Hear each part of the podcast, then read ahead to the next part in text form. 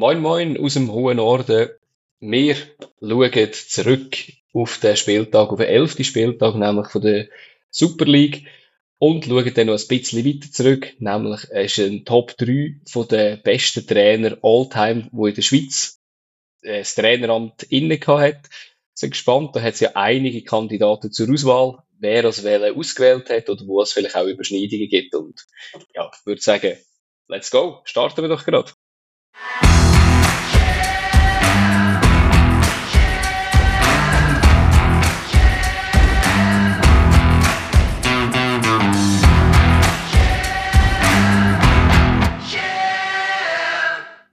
Ja, hallo Fabio. Ja, moin, moin. Ja, das Moin Moin ist natürlich, ich befinde mich im hohen Norden und du dich ja nicht ganz so im hohen Norden, sondern nicht, äh, daheim in der Schweiz. Ähm, ja, was hast du uns aber mitgebracht als äh, Mitbringsel? Ja, ich meine, das ist ein bisschen etwas ganz anderes als sonst. Nein. Ähm, wenn man uns auf Social Media folgt, hat man es auch gesehen. Ich bin im Historischen Museum in Bern und die mhm. haben dann 125 Jahre IB-Sonderausstellung am Start. Äh, ja, sehr interessant und so sehr interaktiv. Man kann viel machen und äh, es lohnt sich. Es eben so Challenges außerhalb vom Museum, wo man kann machen, so wie Fußball, Minigolf und Penalty schießen gegen den Marco Wölfli. Ich gesehen, Strafe. Natürlich. Äh, auf jeden Fall Wunder, also mega toll, so Sachen mhm. zu machen und dann auch von der Geschichte von IB auch wieder mal etwas zu hören über die IB-Viertelstunde, über das für Young Boys und so. Also ja, doch äh, sehr interessant. Kann ich also nur empfehlen, auch wenn man nicht IB-Fan ist, wenn man sich eine Affinität hat zum Thema Fußball, sehr lohnenswert. Ich war gerade letzte Woche auch in Bern und habe Plakat gesehen. Es ist, glaube ich, noch bis Anfang Januar, gell? Meinte ich. Glaube es, ja. Ja. Und ja. dann äh, muss ich noch einen Gruß raushauen. Und zwar an meinen ehemaligen Fußball-Mitspieler und ehemaligen erbitterten Gegenspieler in der Alternativliga. Und auch, ich glaube, im FC Kantonsrat hat er auch gespielt. Also, wir im Fußball-Podcast sind.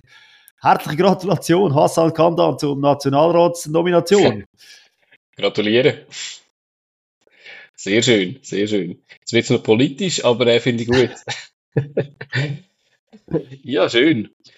Ja, ich habe mich mal nicht mal wieder nicht verändert. Ähm, ich, bin, ich langweile euch immer mit irgendwelchen Rankings oder ähm, irgendwelchen Koeffizienten und gibt es ja die Fünfjahreswertung von der, von der UEFA. Aber es gibt auch noch eine andere Tabelle, wo die Schweiz auf Platz zwei ist von allen Ligen in Europa. Und das ist nämlich die meisten Goal, die fallen ähm, pro Spiel. Und äh, die Bundesliga ist da auf Platz 1 mit 3,5 geschossenen Goal. Und der folgt schon die Super League mit 3,1 geschossenen Goal pro Spiel. Und äh, jetzt andere Top-Ligen wie die Premier League ist dann erst auf Platz 5, Platz 6. Nobile Rote Italien auf Platz 35. Äh, äh, nein, es ist nur ein Top 10, aber du hast recht, auf dem letzten Platz Italien auf Platz 10, genau. Mit 2,6 Goal. Genau, da sieht man, wenn man die Attraktivität nach Goal rankt, dann sind wir sehr, sehr weit oben. Wir können einfach nicht verteidigen, kann man auch so sagen. Ich glaube es auch. Und ähm, ja, ich, ich verfolge die Bundesliga jetzt weniger. Ich weiß nicht, wie es du siehst. Ich glaube, bei der Bundesliga gibt es, hätte ich jetzt gesagt, gibt es ein, ein Rechtsgefälle oder, zwischen gewissen Teams irgendwie. Also hätte ich jetzt gesagt, wenn man irgendwie, was auch nicht, irgendwie Leipzig, Bayern, vielleicht Dortmund anschaut, gegenüber von kleineren Stuttgart jetzt, wo immer Höhe ist. Und, ja. ja. Jetzt ein verletzter Topstürmer, das ist, wird es nicht mehr so viel Goal geben. Aber es gibt viel so sehr eindeutige Resultate. Mhm. Wo es in anderen Ligen halt wie nicht gibt, wo halt sehr ja. nicht selbstverständlich sind, so 8-0 oder 7-1 oder so. Ja, voll. Ja, dann sind wir da auf Platz 2. Haben wir wieder etwas gelernt? Und jetzt würde ich sagen, kommen wir doch zum historischen Thema.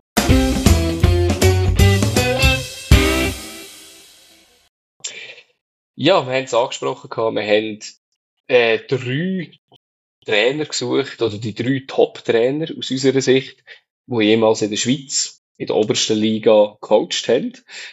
Und äh, ich bin sehr gespannt, wer der Fabio gefunden hat. Bei der Recherche oder Vorbereitung habe ich ihm nur gejammert, lecken mir scheiß Trainer in der Schweiz gehabt.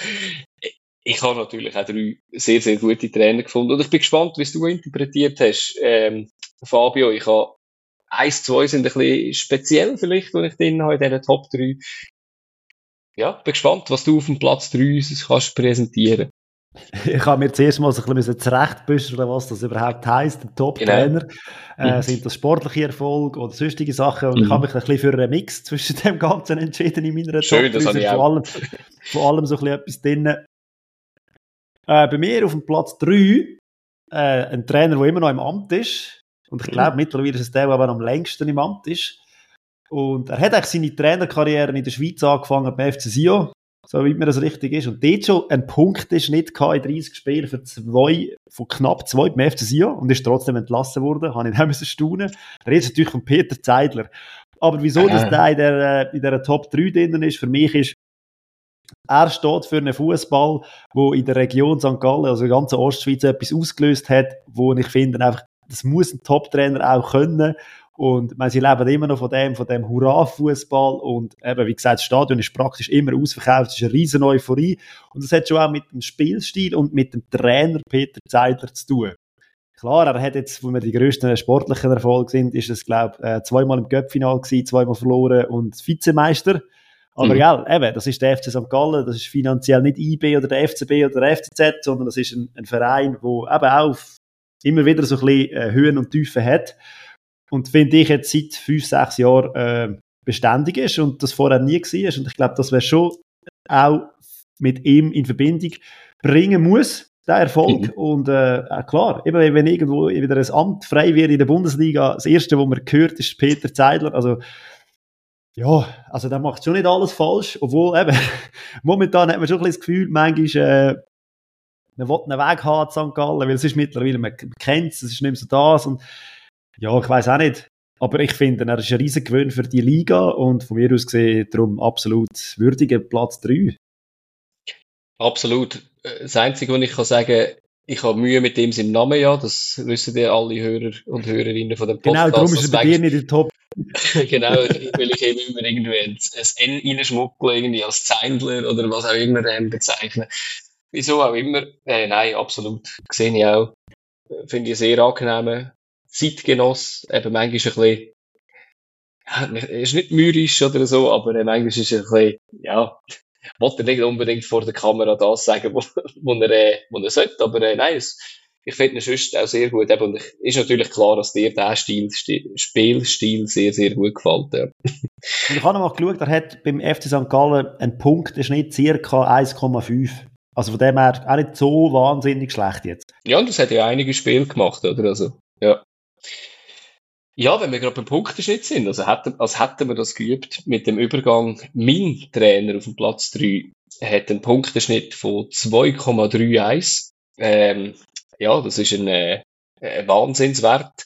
Man muss aber fairerweise sagen, er hat jetzt in der Schweiz noch nicht das Renommee. Ich habe ihn reingenommen, weil er ein, eigentlich ein weltbekannter oder Welttrainer ist. Wenn man ehrlich ist, noch weit vor unserer Zeit auch bevor er sich überhaupt auf die Welt gekommen ist, hat er GC zu einem fulminanten Meistertitel geführt in der einzigen Saison, wo er da Trainer war.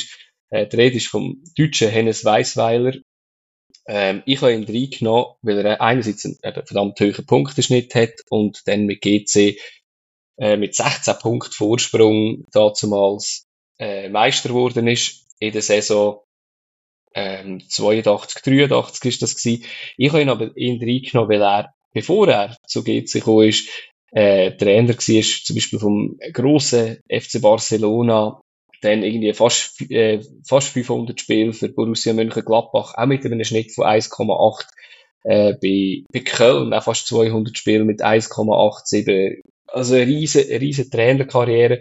Und die letzte Station von ihm ist dann bei GC gewesen und dort hat er noch rasch gezeigt, in der Schweiz kann er es auch und hat rasch, äh, man muss zwar sagen, mit einem richtig, richtig guten Team von, von GC, damals noch irgendwie Roger Berbig im Goal, Andi Egli in der Verteidigung, Roger Wehrli auch, Marcel Koller, also hat alles, alles passt natürlich, Claudio Sulzer im Sturm und Raimund Ponte hinten dran.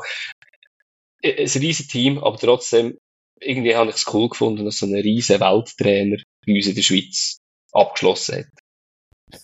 Hast du gerade gesagt, er hat in einer Saison einen Meistertitel geholt in der Schweiz?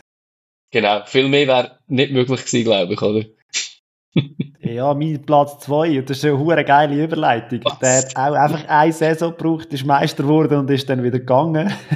ja, ja, schön, ja, schön. Da schön. gar nicht mal so weit, gar nicht so weit schauen, aber auf meinem Platz 2 ist einfach der andere Breitenreiter, einfach wegen dieser geilen Historie, wirst du in einer Saison Meister und dann gehst. Also mhm. mich, kannst nicht, mich hätte er nicht können erreichen mit dieser Mannschaft. Ja. Wahrscheinlich wäre es im zweiten Jahr dann auch nicht mehr so gelaufen wie in der ersten mit der Doppelbelastung, Dreifachbelastung und so weiter. Aber gleich auch, oder? Es sind coole Geschichten hinter. Kommt. Klar hat er die Schwäche von IB in dieser Saison müssen ausnutzen, aber ich finde, er hat das auch mit einem eigenen Spielstil, wo er auf seine Spieler, die er hatte, adaptiert hat und aus denen eigentlich die besser gemacht hat. Sissay viel besser gemacht, Marquesano besser gemacht. Die ganze Verteidigung mit der Dreierkette im FCZ mit zwei Aussen äh, brutal stark gewesen, Dumbia in der Mitte. Aber ich glaube, das hat alles so ein bisschen seine Handschrift gehabt, schlussendlich. Und äh, darum, also sie haben ja nicht den besten Fußball gespielt, weiß Gott nicht, aber sie haben effektiven Fußball gespielt ja. und das hat er in dieser Saison dann auch gezeigt. Äh, ja, Punkteschnitt von 2,1, soweit mir das ist, in 39 Stark. Spielen und dann ist dann gegangen. Da muss ich wieder Sprecher hätten und den Göpp können gewinnen, dann wäre es perfekt gewesen. Aber er ist Meister geworden mit dieser Mannschaft und ist dann gegangen und ja, eben, er wird immer in Verbindung bleiben als der Trainer, der einig in der Schweiz, wie der, in dem Fall der Weissweiler auch, ein Jahr in der Schweiz Trainer war und das Maximum rausgeholt hat. Das ist gut. Man sollte ja auch immer auf den Höhepunkt gehen, oder? Dann, äh, hat man einen gut in Erinnerung, oder? Ja, sehr schön. mein Trainer hat, ähm, hat, hat äh, klein angefangen, sage ich jetzt mal, und nachher ist er äh, weiß gar nicht, ob man ihn kann als Notlösung reinkommen. Die Rede ist bei mir vom Jerry Seoane. Ähm, in Luzern ist das wo er die Chance bekommen hat. Er ist zu dem Zeitpunkt U21-Trainer gewesen, in der Saison 17, 18. Hat dann, äh, im, am 20. Spieltag übernommen. Und, und zwar auf dem zweitletzten Platz. Da hat man einfach ein bisschen Angst gehabt in Luzern, das kommt nicht mehr gut. Wäre wahrscheinlich auch nicht so gekommen und hat dann tatsächlich Luzern auf Platz 3 aufgeführt mit einer riesen Serie, wo man nur einzelne Spiele wirklich verloren hat und knapp verloren hat und sonst hat man eine riesen Serie hingelegt. Und das ist dann eigentlich der Startschuss gewesen, oder besser gesagt das Bewerbungsschreiben für IB, und er nachher zu IB gewechselt hat, dort äh, 150 Spiele gemacht hat, auch äh, Schnitt über zwei gehabt schon bei Luzern, ein Schnitt von zwei, eben als abstiegsbedrohte Mannschaft. Ja, und dort einfach drei Meistertitel geholt und ein Göpsieg. Also ich glaube, wie das Maximum rausgeholt aus diesen ja, drei Jahren, wo, wo er nachher bei IB war und Luzern eigentlich die Europa, also die Europa League Quali geführt hat. Und ich habe ihn vor allem reingenommen, weil das einfach so ein stetiger Weg war nach oben. Äh, jetzt bei Leverkusen, ja, hat's, äh, ist er ein bisschen stolpern gekommen. Ähm, jetzt bei Gladbach ist es, glaube ich, auch noch nicht so ganz so, aber ich glaube, ja, jetzt, jetzt denke ich, so ein Typ wie er ist, kann sich da durchbeissen. Und äh, für mich ist das einfach in der Schweiz irgendwie wie ein Beweis gewesen, der ist reingekommen und hat von Anfang an einfach geklappt und funktioniert. Gut, ich muss sagen, bei mir auf Platz 4, also ich verstehe deine Wahl, mhm. bei mir auf Platz 4 wäre der Vorgänger von Jerry Seoane, weil er halt die, weil er dort mit IB also etwas prägt hat. Ah, so, Oder ich meine, irgendetwas äh, vorwegnehmen. ich meine, es drei Jahre, der Adi Hütter drei Jahre bei mhm. IB gewesen, ist auch mein Platz 4, ja. äh, einfach so, ja. auch dort Meister wurde, endlich Meister wurde mit dieser Mannschaft. Also eben, er hat wie so etwas eingeläutet gehabt, die, die dann der Seoane weitergeführt hat. Und eigentlich könnte man ja alle IB-Trainer von den letzten paar Jahren, erfolgreich ja. sind. Ja. Es wäre halt auch ein bisschen einfach. Aber ja, beim Seoane ist halt die Zeit bei Luzern, wo er doch auch schon brutal stark war und nachher zu IB gegangen ist, hat er ja das Team übernommen, das eigentlich schon funktioniert hat. Das ist recht, also, ja. Ohne dass du schlecht zu reden oder ja, so, aber... Sicher. Ja, für mich, ja. bei ihm ist einfach, bei ihm ist auch noch ein bisschen, für mich auch noch, ich, ich habe ihn sehr gern, wenn er, wenn er geredet hat, auch sehr authentisch, das habe ich auch sehr gern, aber das ist jetzt beim Peter Zeidler auch so, oder dass er eigentlich sehr ein authentischer ist, ähm, Breitenreiter ist auch so einer gewesen. Am Schluss, ja, finde ich immer, die, die geben auch etwas her, die Trainer. Ja, definitiv. Und ich meine, jetzt sind wir ja zu oberst oben auf dem Treppe mhm. und ich, ich, bin gar nicht drum herumgekommen. Ich muss sagen, das ist für mich wie so, das ist glaube ich am klarsten gewesen, wenn ich da auf das Eis muss setzen. Das ist für mich einfach so der Prototyp von einem Trainer von den letzten 25, 30 Jahren in der Schweiz. wo halt auch schon ein bisschen älter ist, äh, seine letzten paar Abenteuer bei Schalke und so, hat man auch noch irgendwie schlecht in Erinnerung, wo der Name vertauscht hat, aber es, es geht vor allem ja von mir und Trainer, die in der Schweiz tätig sind und was sie in der Schweiz geleistet haben. Wir äh, gleich wahrscheinlich. voilà, aber, äh, ja. zwischen 93 und 97 bei GC, zweimal Meister, eines Göpsieg, Punkteschnitt eben auch um die zwei herum. Nachher mhm. 99 bis 2009, also fast zehn Jahre beim FCB, viermal Meister, viermal Göpsieger. Also ich glaube, erfolgreicher ja. kannst du in der Schweiz nicht sein als Trainer, als der Christian Gross. Und ja. eben, am Schluss hat er dann sogar noch ein IB gewesen und dort ist er nur Zweiter geworden, also dann entlassen worden. noch ein bisschen zu Aber ja, Zeiten, muss man schon sagen, oder? Also 11, 12 ist er da gewesen. Ja, also klar, er hat auch äh, finanzielle äh, wie sagen wir, dem Geldgeber gehabt, wo ihm das auch erleichtert haben, Trainer zu sein. Aber ich glaube, zehn Jahre beim FCB ist schon äh, das Ding, wo man sagen, doch, und auch vorher bei GC fast vier oder fünf Jahre gewesen. Also, und eben der Punkteschnitt ist immer kontinuierlich um die zwei herum gewesen. Also, mhm. ja. Ich glaube, ja, wenn man einen Schweizer Trainer von den letzten eben, 30 Jahren nennen für mich ist es Christian Gross. Ja, äh, aber ich habe auch kurz gesagt, für mich auch ganz klar irgendwie, wo die Aufgabe gekommen ist, ist er mir einfach schon klar gewesen, dass er sicher eins ist und alle anderen habe ich mir dann noch ein bisschen angeschaut und geschaut, was gibt's alles für noch, was gibt's alles noch für Trainer. Ja, aber ich meine auch seine Auslandsaufenthalte, oder jetzt, jetzt klar, Tottenham ist für mich gerade, äh, ist schon dort ein mega Staunen gewesen, oder, dass jemand jetzt, wo zuerst Wiel trainiert hat, nachher GC trainiert hat, klar, fast 200 Spiele, aber nachher zu Tottenham geht, ähm, das ist dort halt eine rechte Leistung gewesen. Dort ist es nicht ganz so erfolgreich gewesen, aber nachher ist die Basel-Zeit gekommen. Nachher noch Stuttgart. Ähm, eben alles, sag jetzt mal, nach, nach IB, eben mit all, all hier, all Ahil, oder wie es heisst, oder, äh, wo, wo er sonst noch Trainer war. Eben Schalke hätte jetzt wahrscheinlich nicht noch müssen sein. Aber, äh, Zeit, seiner Zeit voraus gewesen, oder? Er ist dann ja. schon auf Saudi-Arabien oder auf Arabien gegangen, wo noch nicht cool war. das ist auch heute nicht cool. genau. Ja, genau. Ägypten war ja auch noch Trainer gewesen, habe ich noch gesehen. Ja, es ist, äh, aber ich finde das auch spannend, oder? Wenn du irgendwie vielleicht Trainer bist, solche Abenteuer auf sich zu nehmen. Haben wir ja aktuell auch jemanden in der Superliga, der Seitenlinie. Ja. Ja, ich bin gespannt, ob irgendjemand von euch auch noch irgendwelche Vorschläge hat. Eben für mich ist es relativ klar gewesen, eben, wenn ich jetzt gehört habe, für dich eigentlich auch. Ich bin gespannt, ob da vielleicht noch irgendwelche Vorschläge von euch kommen. Und schauen wir, ob äh, vielleicht ja. Apropos lustiger Vorschlag, äh, ich kann natürlich bei auf Transfermarkt und Statistiken mhm. anschauen, wer so die erfolgreichsten Trainer ja. sind in den letzten 30 Jahren in der Super League. Und äh, es lohnt sich aber auch mal als Ende von dieser Tabelle zu gehen. Also so die unerfolgreichsten Trainer, dort hat es auch ein paar interessante Namen drin. darunter. Äh, ja, ganz sich, wenn ihr mal Lust habt, es ist interessant und lustig. Dort trifft man Namen, wo man das Gefühl hat, was, die sind mal Trainer gewesen, aber ja, doch. Das ist, das ist eine gute Sache. Ja. Also schauen wir immer die Guten an. Vielleicht muss man wirklich mal in die Niedrigen schauen, in dem Fall. Gut. Ähm, ob Niedrigen oder äh, Tabellenspitze, das schauen wir jetzt an im Ligasegment.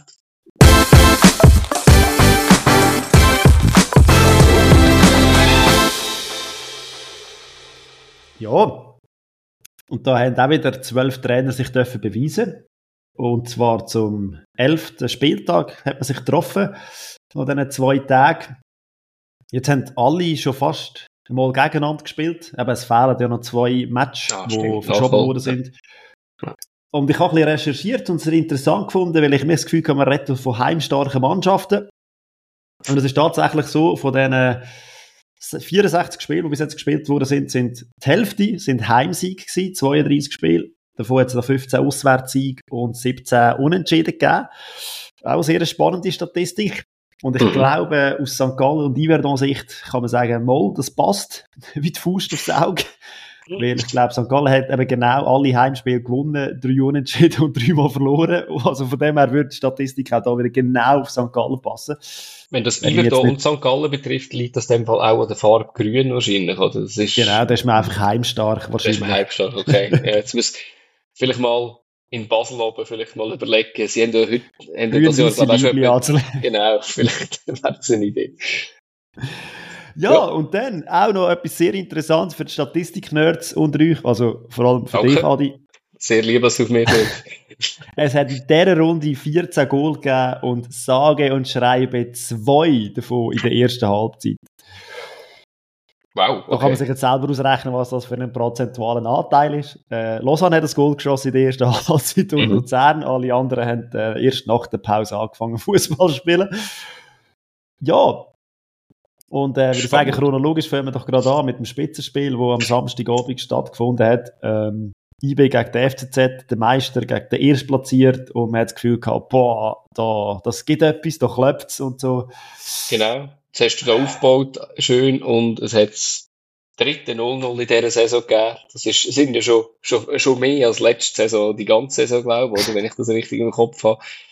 Ja, und das ähm, ist nicht, weißt nicht irgendwie ein 0-0, wo man müsste sagen, hey, cool, es ist heftig und so, weil, Nein. also wenn, man müsste die Mannschaft erwähnen in der ersten Halbzeit, wo noch irgendwie etwas versucht hat, dann ist es der FCZ gewesen, mit dem Makita ja, und dem Marquesano, haben sie mal so ein paar Szenen gehabt, wo sie recht wirbelig gewesen sind, IB mhm. mit Mühe, Blum, beste Chance vor der Halbzeit, wo ja. zum Abschluss ja. kommt. Aber es war nicht IB-like und nicht FCZ-like das Spiel und schon gar nicht von mir aus gesehen ein Spitzenkampf, aber du. Nein, also was ich jetzt schon speziell gefunden habe, eben die erste Halbzeit, muss man wirklich sagen, ähm, auch nicht, eben nicht überragend, aber äh, wenn, dann hat es wirklich FCZ verdient. Und die zweite Halbzeit ist mir dass ich ganz klar IB und dort hat man ein bisschen gesehen, äh, wie krass sie könnten das Spiel dominieren. Aber man hat auch gesehen, wie wenig gefährlich sie beim Dominieren sind. Also es ist, äh, sie haben das voll in der Hand gehabt. Am Schluss haben ja die, glaube ich, etwa vier Stürmer auf dem Feld gehabt. Ähm, alle? alle ja, alle, ja, alle, die es haben, ja. Und das Krasse ist halt schon, ähm, ist ein super Zeichen nach außen, oder, dass man sagt, so, hey, spielen wir wollen wirklich gewinnen. Und, aber man hat wirklich keine Angst vor dem Gegner, haben sie auch nicht unbedingt müssen haben in dieser Phase, aber man hat einfach nichts hinbekommen. Also es ist, äh, ja, in beide Richtungen wirklich nicht viel da gewesen. Also wirklich ja, fast kein ein Mal, ein paar Mal ja. gescheppert, der Aluminium, der Blue ja, hat den Pfostenknaller gehabt, der genau. hat einen abgefälschten Schuss an die Latte. Ja. Und ein paar strittige Entscheidungen hat es schon gegeben und ja, eben, IB ist mhm. sicher entschlossener aus der Pause rausgekommen, hat ja. gedacht, hey, das können wir uns nicht bieten daheim, da wollen wir jetzt einfach Vollgas geben und ja, schlussendlich kann man schon, glaube ich, von einem äh, wie soll man denn, verdienten Unentschieden reden. Hat er gesagt. wie gesagt. Ähm, ja, aber IB hat müssen, oder anhand von der zweiten Halbzeit sicher das, äh, das Goal schießen und dann, ja, wäre der Match, glaube ich, gelaufen gewesen, finde ich, weil eben, es ist ziemlich, aber eben, wie gesagt, für ein Spitzenspiel, äh, haben wir erwartet. Ja, auch. Der, der einzige Aufreger war ja noch gewesen, ähm, der Penalty, der zurückgenommen worden ist, ähm, mit dem War, ähm, aber absolut zu Recht, hätte ich jetzt gesagt, oder ist ja die Hand vom Katic gegangen im Strafraum, aber der zieht eigentlich den Arm zurück. Ja, ähm, ist am Sonntag dann auch nicht gegeben worden, eine ähnliche Szene. Ähm, finde ich gut, wenn es da so etwas wie eine, wie eine Linie plötzlich mal gibt, finde ich. Können, find können wir damit leben, glaube ich, oder? Können wir damit leben, wirklich, ja. finde ich schön. Genau. Ja, und dann zeitgleich ist ja in Lausanne auch noch geshootet wurde, und zwar in der altehrwürdigen Pontes. Äh, das erste Lausanner Derby zwischen den beiden Lausanner. Ja, brutal. Aber doch 5000 Zuschauer, äh, ja, über 5000 Zuschauer. Also, mhm. ja, ja. Und ich glaube, äh, ja, schlussendlich gehen beide mit einem Punkt heim. ich habe das Gefühl, gerade auch Match, erste Halbzeit total äh, kann man sich schenken. Es gibt mhm. gar nichts Wahnsinniges zu berichten über den Match es ist nicht wirklich gefährlich gewesen. Intensiv eher. Man hat sich be ja. bekämpft auf dem Platz. Was man muss vielleicht erwähnen, was, ich, was mir äh, gefunden ist, so die, die schnellen, wirbeligen Spieler, vorher schon beim FCZ ein bisschen angetönt, bei, bei Lausanne, Kalou, äh, Sanchez und Sen, sind mhm. immer überall unterwegs gewesen, versucht, etwas anzureissen. Nicht sehr glücklich, aber sehr wirbelig. Ich glaube, eine Statistik muss man vor allem herausheben. Ähm, ich glaube, das ist die Eckenstatistik, wo am Schluss vom Spiel 16 zu 1 für äh, Stadlos Anushi war. Das ist, ist heftig und wenn wir nachher auf Goal kommen, auch matchentscheidend. ja, und das erste Goal war nicht eine Ecke, sondern ein Freistoß. Ja. Der dafür schön, kann man mal so machen. Ja, das ist. 29. Ist, Minute Kalu. Mhm. Ja, und eben so in, in einer trägen grauen ersten Halbzeit so ein bisschen der Licht, Lichtblick. Und eben, wie mhm. gesagt, es war eines von diesen zwei Goals, die es in der ersten Halbzeit gegeben hat. Sonst hätte man äh, können sagen, man geht erst nach der Pause ins Stadion.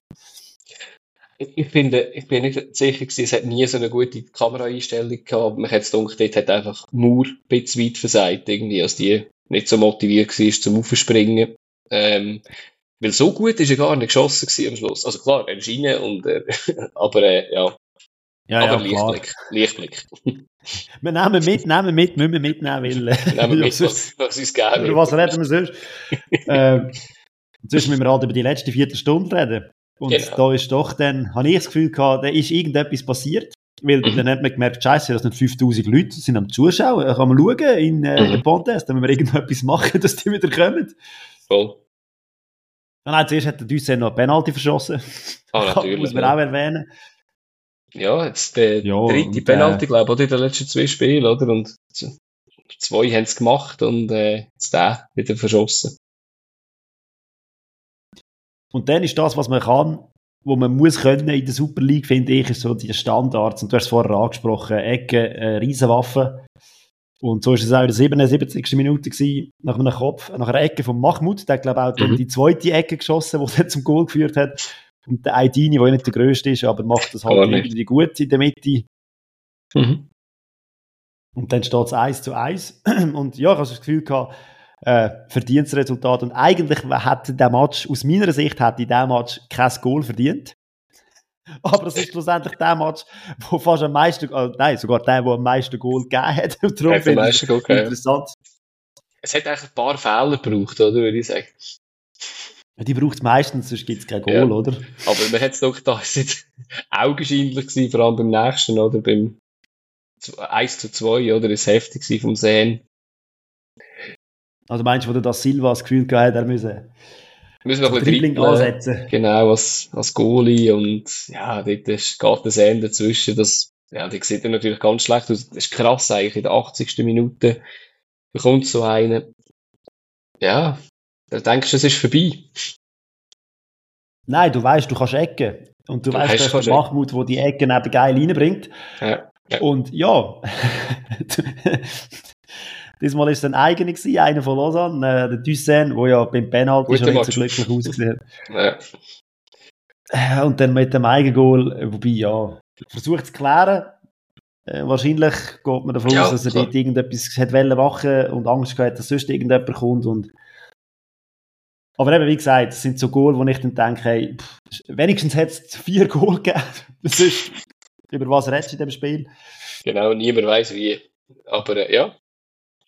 Ja, viel gibt es wirklich nicht, nicht zu erzählen. Obwohl eben am Schluss muss ich sagen, Lausanne hat eigentlich mehr, mehr Chancen rausgespielt so aus dem Spiel, aber eben am Schluss geht es nicht darum, wie es die Chancen rausgespielt werden. Und ja, Stade Lausanne kann, kann ecken.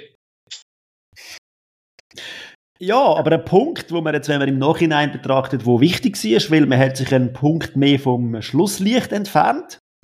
Mhm, mhm, Jetzt mhm. lache ich, eigentlich müsste ich brüllen. Äh, Schlusslicht, FCB, Krass, ja. kommen immer noch nicht vom Fleck. Und äh, wenn man so gehört hat und geschaut hat, auch der Match wieder gegen Servet, ziemlich ein brotloses Spiel. Ich habe Hey. mir in der ersten halben Stunde eine Szene aufgeschrieben und das ist eine, Verletzung 40. von. Gomas. Ah, ah, ja, gut, ja, ja, doch. Ja. In der zweiten Minute, der Ja klar, der Kopfball vom Severin, wo er dann an Eckfahne raushaut, das ist dann die nächste Szene, die ich mir rausgeschrieben habe. Also, eben, ich gesagt, das Ja, ist einfach auch, aber auch von Servet ist nicht viel gekommen. Man hat sich, glaube ich, einfach versucht, gegenseitig mal das Spiel äh, kaputt zu machen. Und bei Basel weiss man momentan, das Selbstvertrauen nicht allzu gross. Und ja, also eine erste Halbzeit, wo ich das Gefühl habe, hey, kann man vergessen. Ja, also ich Und habe ich gemerkt, der der Heiko Vogel hat etwas machen, hat umgestellt in der Halbzeit, hat das System umgestellt. Ja. Auf ein 3-5-2 hat versucht, ein bisschen offensiver zu, und das habe ich, habe ich dann das Gefühl gehabt, gerade die ersten paar Minuten nach der Halbzeit äh, sind sie einfach nicht richtig gestanden oder haben das, die Umstellung Ja, hat Verwirrung ja. gestiftet. Mega. Und sie haben dann davor, Und dieser mit zwei Schlenzer, oder? Genau, einen noch die Latte nennen, oder? Also, was ich mir aufgeschrieben habe in der ersten Halbzeit, habe ich mir wirklich eine Chance irgendwie in der 40. Minute aufgeschrieben, wo der Veiga einen Konter irgendwie ja, ein bisschen vertändelt, beziehungsweise er können rechts oder links einen Mitspieler mitnehmen und schießt dann. Also, ich habe sehr oft bei, bei, bei Angriffen von Basel irgendwie gesehen, einer schießt, weil er es will, glaube nicht für sich gut machen, sondern weil er will, äh, will das in die Hand nehmen, was ja eigentlich eine gute Eigenschaft ist, aber nachher verrühren rechts und links die Mitspieler die Hände. Das ist, äh, ja, ist etwas, was man nicht unbedingt will sehen. Habe ich jetzt in dem Spiel auch... zweite Halbzeit, Adi. Wie? Ja, ich weiß, ich weiß. Äh, Wir sind schon zweite Ich weiß, ich weiß, ich habe es gehört. Nein, das ist, ja, ja, eben Kutesa hat eben noch die Latte getroffen, gehabt, sicher einer von diesen Schlenzen, die er gemacht hat. Aber auch dort ist jetzt nicht irgendwie so eine ganz grosse Chance rausgespielt worden. Oder?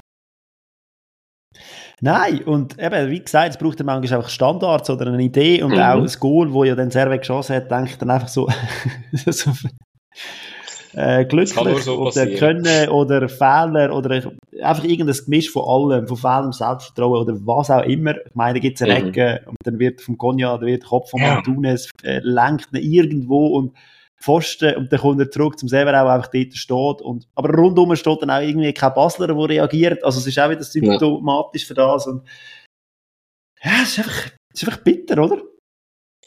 Es ist bitter für Basel und ich meine, man muss sagen, also äh, ich ich weiß nicht, ob du das gesehen hast oder ihr das gesehen habt, dass äh, die, die Sendung Heimspiel, wo, wo, wo der David Degen im Biblu war und irgendwie, also ich finde, alles das, was in den letzten Wochen gemacht wird, geht jetzt einfach immer und immer mehr, noch mehr Unruhe, denkt mich. Also, ich meine, jetzt aktuell ist ja einfach der, der Vogel auf dem Schleudersitz. Also, ich meine, so also hätte jeden anderen Trainer können weiter spielen Also ich habe zum Beispiel nicht verstanden, dass ein Barry auf, de, auf dem Flügel aussen spielt. Ähm, alle Spieler irgendwie ein bisschen weit verloren. Ja, klar hast du Pech, dass natürlich irgendwie nach zwei, drei Minuten schon Gomas verlierst. Hilft natürlich nicht, wenn, äh, wenn du dort einen reinstellst und denkst, ja, dem gebe ich mir jetzt wieder Chance und dann ist er wieder draussen. Auch ein Träger, der gute Spiel gemacht hat, hat gar nicht gespielt ja, weiß auch nicht. Aber du weißt, der Trainer wird meistens zum Sportchef entlassen. Eben genau, da muss er sich selber halt ein sehr schizophrenes Gespräch führen mit sich selber. Ich bin mega gespannt. Eben, es hat auch geheißen, irgendwie, ist er überhaupt jetzt noch Sportchef? Äh, keine Ahnung. Und ich glaube, das, das Problem, was wir in Basel glaube möglichst schnell lösen, auch wenn Servet jetzt nicht ein schlechtes Team ist, aber äh, die haben jetzt wirklich auch nicht gut gespielt. Und ja, sie sind eigentlich nie richtig in Gefahr gekommen. Ja, und zum ersten Mal gewonnen seit etwa 25 ja. Jahren, kann ich mir sagen, ja. in Basel. Also es ist auch so eine Serie, wo dann so denkst, hey, also die sind eigentlich sehr wahrscheinlich ein äh, gäbiger Punktelieferant gewesen in den letzten paar Jahren und äh, selbst ja. gegen die bringt man sie jetzt momentan nicht fertig. Ja, ja voll. Und sie hat ja. eben eine, eine Chance gelangt und das Spiel ist äh, entschieden gewesen. Und es ist dann auch nachher in der, in der 64. Minute und nachher hast du gedacht, hast du noch eine halbe Stunde? Mhm. Aber auch dort ja. ist ja nicht mehr viel gekommen, wahnsinnig. Und man muss sagen, hey, doch, man hat sich aufgerafft, man hat versucht und ja, genau, dort ist eben eine zweite Szene gewesen, wo jetzt eben das passiert ist, was ich vorher gesagt habe, wo der August da reingekommen ist, der hat, du hast gemerkt, der, der wollte Vollgas geben, ähm, und hat irgendeinen auch eine Chance gehabt, wo er einfach könnte den Ball hindern oder führen spielen, an, an der Strafraumkante, und dann wäre wahrscheinlich etwas besser, und äh, du hast gesehen, der, der, der wird schießen. Aber es ist einfach nicht sinnvoll gewesen und eben rechts und links wird die Hand verrührt. Ja, ich, ich weiß auch nicht. Wahrscheinlich muss man das gemeinsame Erfolgserlebnis mal schaffen, aber ich bin einfach der Meinung, ich glaube, der, das Teil, wo in Basel am meisten stinkt, das hockt jetzt auf der Trainerbank, ist vorher Sportchef gewesen. Ich, ich glaube wirklich, ich bin recht lange jetzt immer beim David Degen gewesen, aber ich glaube irgendwie, der, der Vogel ist vielleicht der, der das Ganze ein bisschen vergiftet und, aber du, eben, ich bin gespannt, wie lange er noch bleibt, wenn es so weitergeht. Ja, bin allgemein gespannt, wie es weitergeht beim FCB. Ja, hey. Ja, Weil momentan sieht es nicht so wahnsinnig gut aus. Ähm, die beiden Lausanne Teams sind jetzt einfach ein bisschen davon gerückt. Ja. Und, 10 äh, Punkte hinter dem ominösen Strich, oder? Also, weil das ist nicht einfach, äh, ja. ja der nächste, nächste Match ist in Lausanne gegen Lausanne Sport, also Wichtig, wenn man dort ja. verliert, ja, eben, genau. Zukunftsmusik. Aber äh, man rutscht doch ein bisschen. Eben, ich habe das Gefühl gehabt, von dem tristen, äh, brotlosen Kunst Samst, Samstagabend, mhm. habe ich gedacht, vielleicht wird es am Sonntag besser. Und ich glaube, der Sonntag kann man so unter dem Motto 2-1-Sieg, Heimsieg verbuchen, oder? Also, ja, alle drei Matches so, 2-1. so könnte ein Tippspiel aussehen von jemandem, der das ganz langweilig macht. Und äh, ja, so hat man am meisten Punkte geholt. Ja. Hat die ja fast gemacht, aber äh, nicht ganz ja, auf der richtigen Seite. genau. Ja, nein, fangen wir doch an mit, äh, mit dem, wie es so schön angeworden ist, mit dem Ostderby. Äh, Vinti hat ja, glaube ich, nur noch Derbys, wenn man das so will, gemessen Voll. Voll. Und da ist irgendwie etwas gegangen, habe ich das Gefühl gehabt, wenn man den Match mhm. geschaut hat, ähm, Winterthur ist nicht mehr das Winterthur von letzter Saison und St. Gallen ist nicht mehr das St. Gallen von letzter Saison. Sie spielen nicht mehr so den Harakiri-Fußball von Anfang an und Winterthur versucht, das Spiel zu machen, versucht, Spielkontrolle mhm. zu haben. Ähm, eben, wie so gesagt, etwas, wo, wo ein bisschen neu ist und jetzt seit dieser Saison. Aber ich glaube, Vinti hat sich durch das, durch das Selbstvertrauen, das sie haben, haben sie sich in die Lage gespielt, dass sie das auch können. Plus dem Spielermaterial, das sie haben.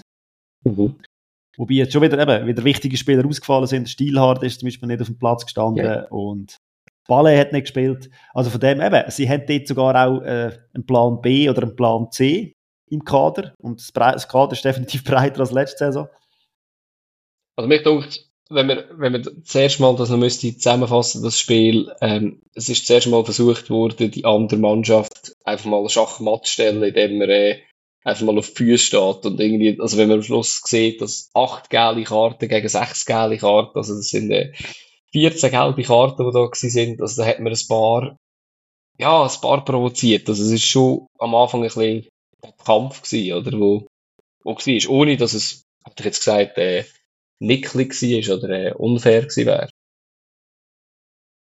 Ja, und eben, ich meine, das ist so das St. Galler Auswärtsgesicht, wo man mhm. kein Mensch weiß, wieso. Ja. Eben, sie sind ja nicht, im, sie haben nicht jeden Match verloren auswärts, gar nicht. Sie haben auch ein paar Unentschieden dabei gehabt und trotzdem irgendwie äh, bringen sie das auswärts nicht her, was sie daheim herbringen. Und ja, ich finde, die erste Halbzeit hat jetzt nicht wahnsinnig viele Highlights gehabt, was Nein, auch wieder ein bisschen passt zu der ganzen Runde. Die erste Halbzeit war ein bisschen zum Vergessen gewesen und Dafür hat es dann ab und zu in der zweiten Halbzeit ein paar Schmankerl drin gehabt. Äh, wenn ich jetzt darf Boah, sagen, ja. der Pass vom Zuffi in der 55. Hey. Minute, wo er nicht durchsteckt. Wahnsinn, Wahnsinn, ja. Habe ich auch wunderschön gefunden. So super geil schlänzt, also, ja, ja, sie könnten es ja. Wieso nicht gerade von Anfang an? Das gilt für alle zwölf Mannschaften von der Super League. ja, was ich dann schon finde, oder? Das haben wir jetzt vorhin bei Basel gesagt, und es ist jetzt da auch so, da, der Turkes hat ja in der 55. Minute das, das, äh, das Chor eröffnet, oder? Aber, ähm, das, das nicht so können darauf reagieren, oder? Also klar, vielleicht ist jetzt in dem Fall halt das relativ gleich 2-0 gefallen ist für Winterthur, für, durch die Justo. Aber, ja, erst, erst nach dem 2-0 hat es mich gedacht, hat es ein paar Reaktionen gegeben, und das ist natürlich dann halt einfach schwierig auswärts oder ein bisschen spät. Apropos spät. Äh, für mich kommt auch der Chat ins Sport. Und zwar ja, gröber. Also ja. ich weiß nicht, wie man da kann von einer gelben reden mhm. Für mich ist das eine rote Karte. Und dann ja. spielt es 11 St. Galler gegen 10 Wintertourer. Sieht vielleicht anders aus. Mhm. Man hat sich für eine gelbe entschieden. Es ist auch nicht interveniert worden. Also ja, Gut, die ganze aber ja, ich habe am Wochenende ein paar Situationen gesehen, ein paar. Situationen gesehen in dem Stil und muss sagen, ja, also, da machst du anderen zum Teil, also wirklich die Karriere kaputt, wenn du ja, Pech ist gefährlich. hast. Ist gefährlich, ja. Ja, ja und eben, das wäre dann noch beim Stand von 1-0 gewesen für, für Winterthur. Ja, in der 58. Minute, ich meine, ja, das eben, kann ein anderes Spiel werden dann. Ausser du hast einen äh, Latayev, der irgendwie auf dem Skitraining-Kurs Slalom geübt hat, wahrscheinlich. Äh, zwei, drei Szenen von ihm, wo ich mir gedacht habe, okay, das ist wieder so ein Spieler, so ein Spektakel, ein Unterschiedsspieler. Und in dem Spiel hat er einfach Auslauf bekommen und hat das auch genützt.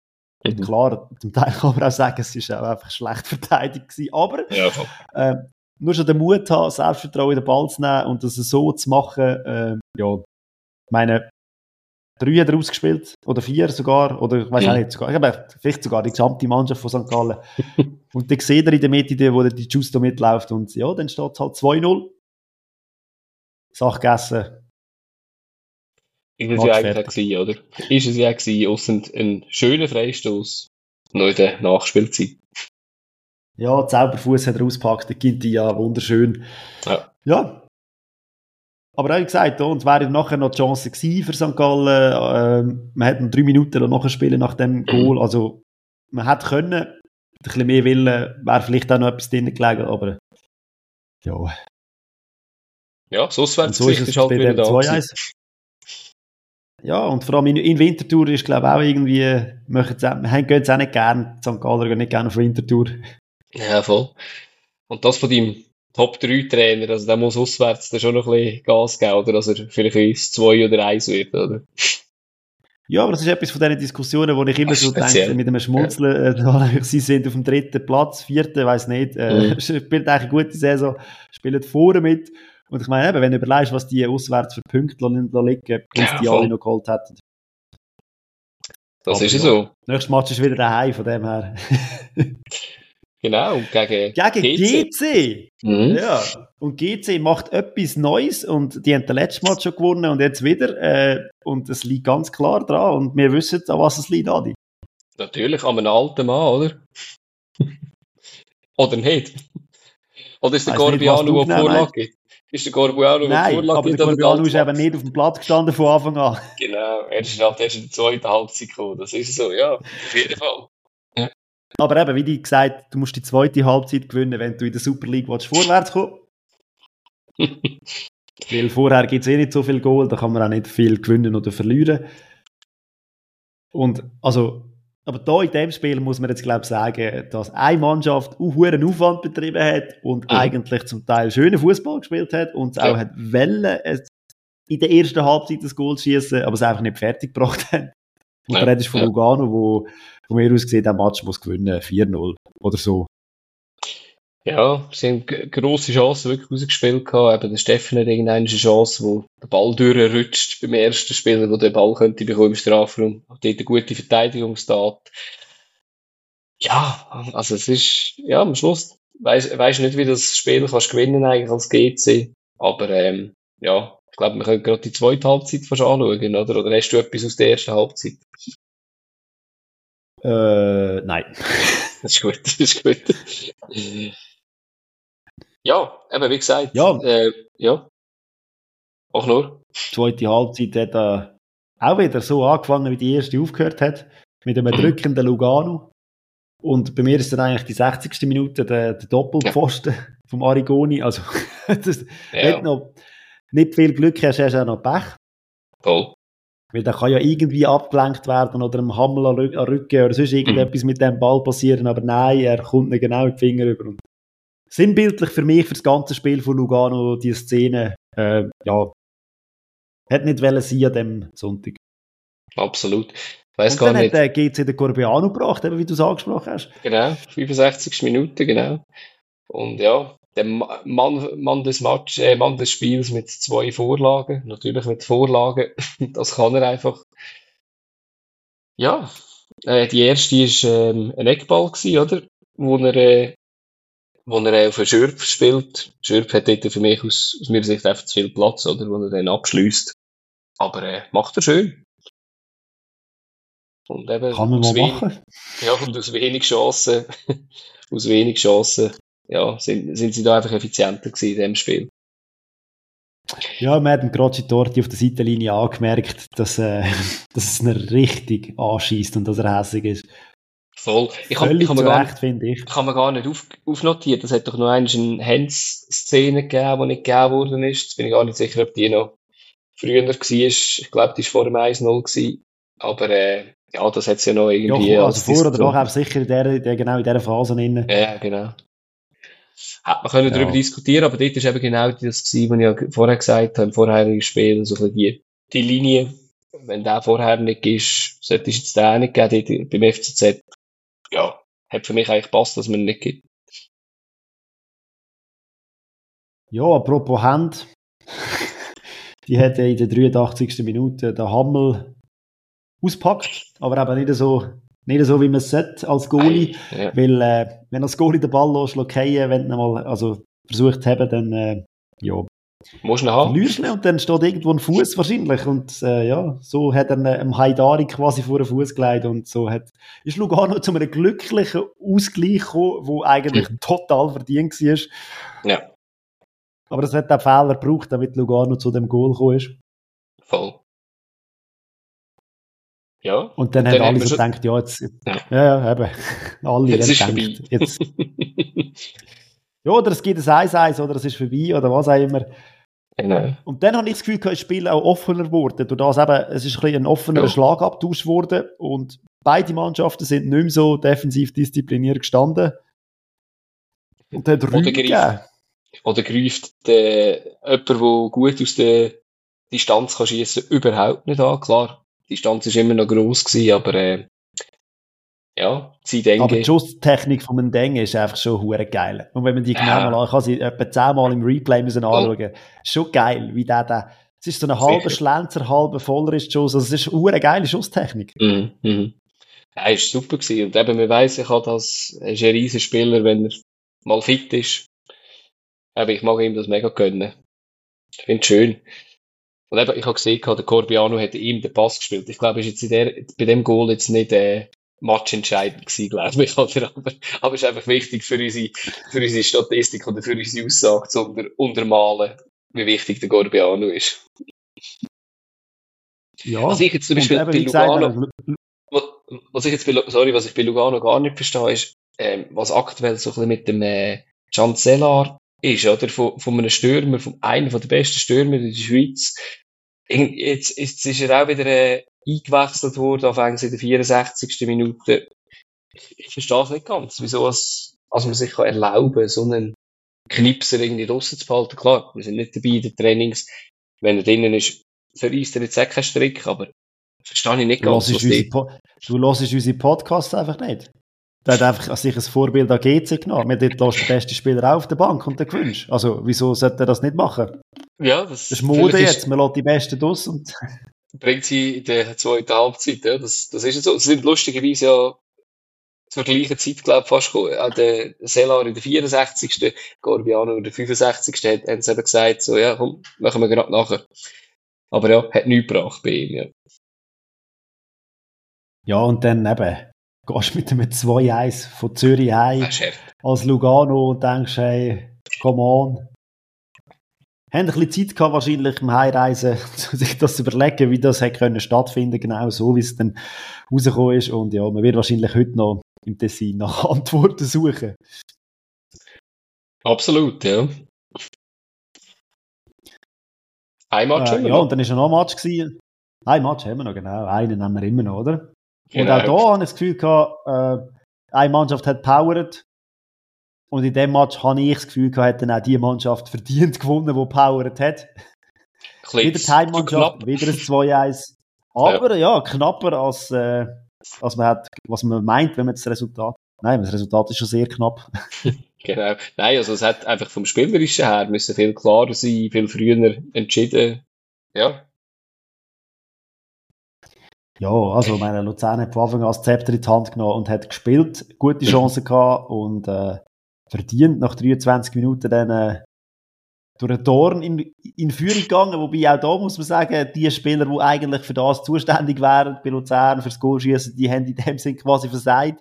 Äh, der Meier hat gute Chancen gehabt mhm. und so weiter. Und auch der Filiger hat einfach viel gerackert, das ist viel gelaufen. Und dann hat es aber wirklich so die gebraucht, die nicht so auffällig sind. Und mein Friedeck Flanke auf den Dorn und da steht es 1-0, eben völlig verdient. Und von Iver ist in der ersten Halbzeit auch gar nichts gekommen. Die haben auch gewusst, in der ersten Halbzeit äh, gewünscht kein Match in der Super League.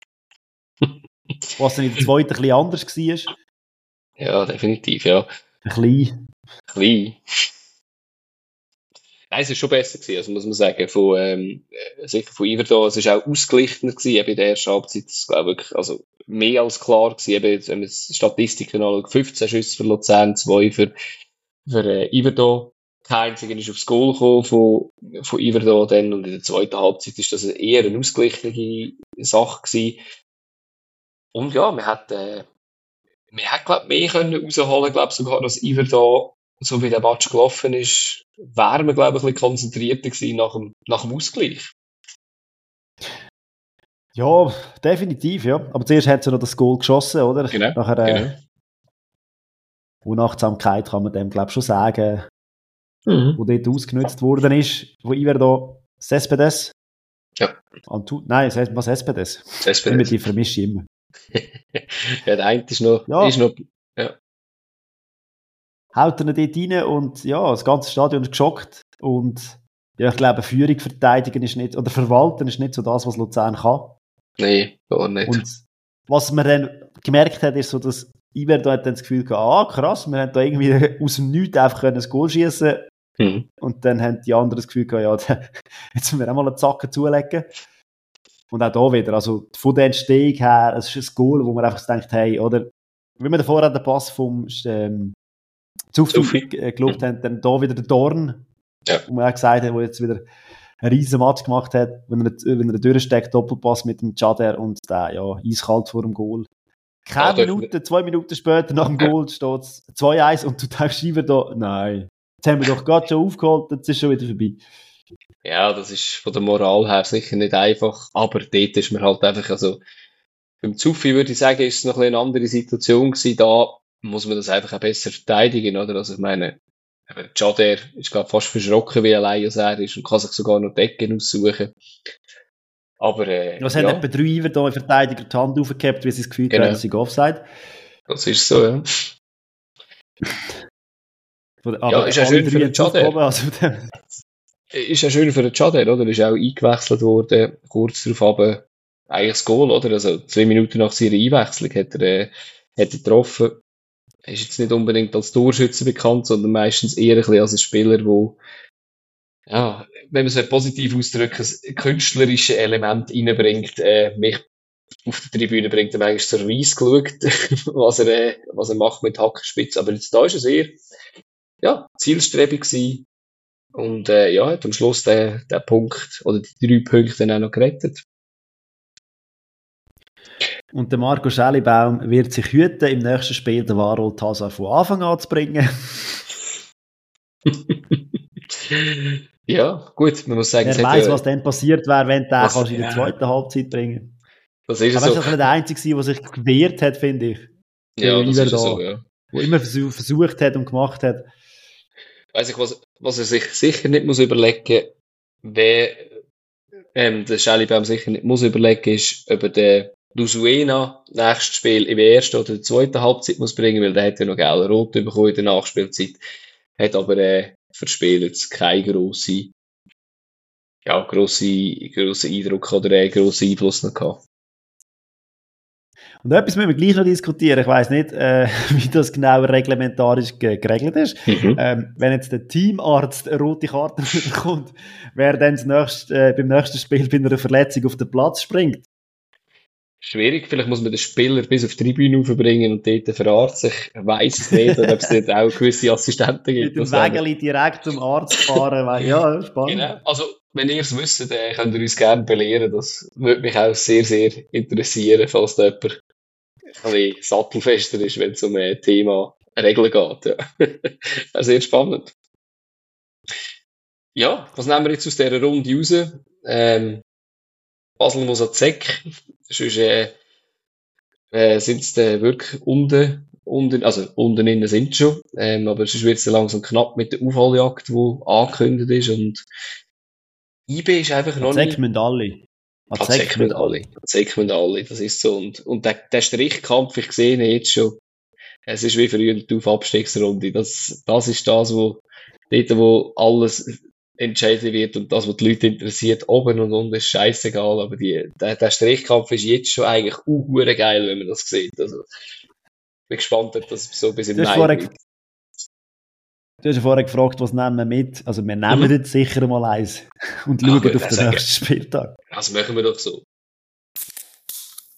Super League Tippspiel präsentiert von Bierliebe. Auf der Suche nach einer nicht alltäglichen hopfigen Geschenkidee? Bierliebe, Schweizer Bier im Abo. Mehr Infos unter bierliebe.ch.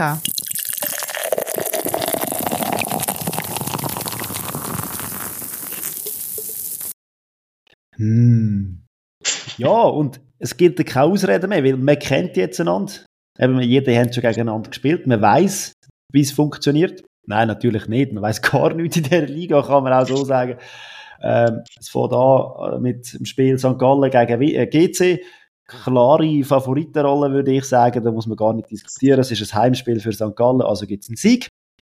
Obwohl, der Corbiano ja. kommt in der zweiten Halbzeit, dann wird es natürlich eine enge Sache. genau, das ist jetzt die Frage, gell? was ist wichtiger, die Heimserie oder die Serie, wir spielen ohne Corbiano und gewinnen?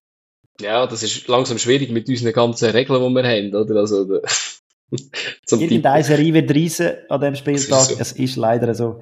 Wir wissen ja auch, wer das nächste Spiel gewinnt, oder? Also Grün-Weiß spielt wieder daheim, zwei grün-weiße Spiele gleichzeitig, ganz klar. Ihr wisst es. Von uns zuerst gehört. Ja, de definitiv. Aber auch Winterthur ist in einem Flow inne. Also Mhm. da, ja. es sieht auf dem Papier klarer aus, als es dann Ja. wirklich wird sein wahrscheinlich. Und Genau. Ja, eigentlich auch der dritte, das dritte Match, äh, der dritte Match an dem Samstag, der FCZ daheim gegen Stade Anuschi, auf dem Papier eine klare Sache. Ja. Aber wie ihr wisst, äh, ja, wir werden es sehen, wie es rauskommt. Und dann am Sonntag haben wir Lausanne daheim gegen den FCB. Äh, Auch ein sehr wichtiges Spiel für beide Mannschaften. Für die einen, um sich ein bisschen absetzen, für die anderen, um endlich mal die Uhr Aufholjagd zu starten, wo man muss.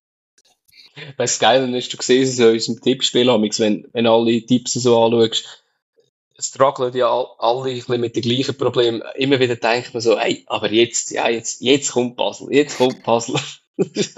Sie kommen nicht. Ich bin gespannt, wer jetzt auf Basel setzt und, äh, oder ob es ein paar schon gibt, wo, oder ein paar mehr Leute gibt, wo sie schon sagen, ah, nein, komm, es gibt auch noch eine Niederlage. Ich bin mega gespannt, ja. Ja, und dann haben wir noch zwei Matches am 4, äh, nein, halb 5, wo startet Mhm. äh, Lugano gegen IB. Beide unter der Woche europäisch äh, unterwegs. Die einen ja, momentan noch in der Gruppe relativ gut benannt, die anderen in der Champions League, ja, hat man gewusst, wird schwierig. Aber, ähm, City. ja, bin gespannt.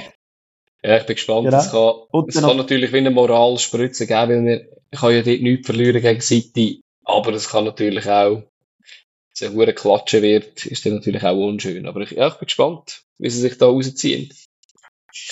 Und die dritte europäische Mannschaft, die noch dabei ist, ist Servet und die spielen dann daheim gegen den FC Luzern. Und dann, äh, ja, ist die zwölfte Runde auch schon wieder vorbei. Und wir wissen mehr. Vielleicht, vielleicht auch nicht.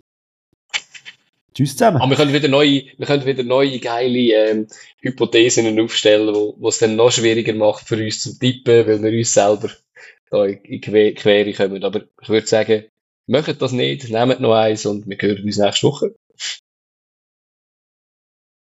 Tschüss zusammen. Kannst du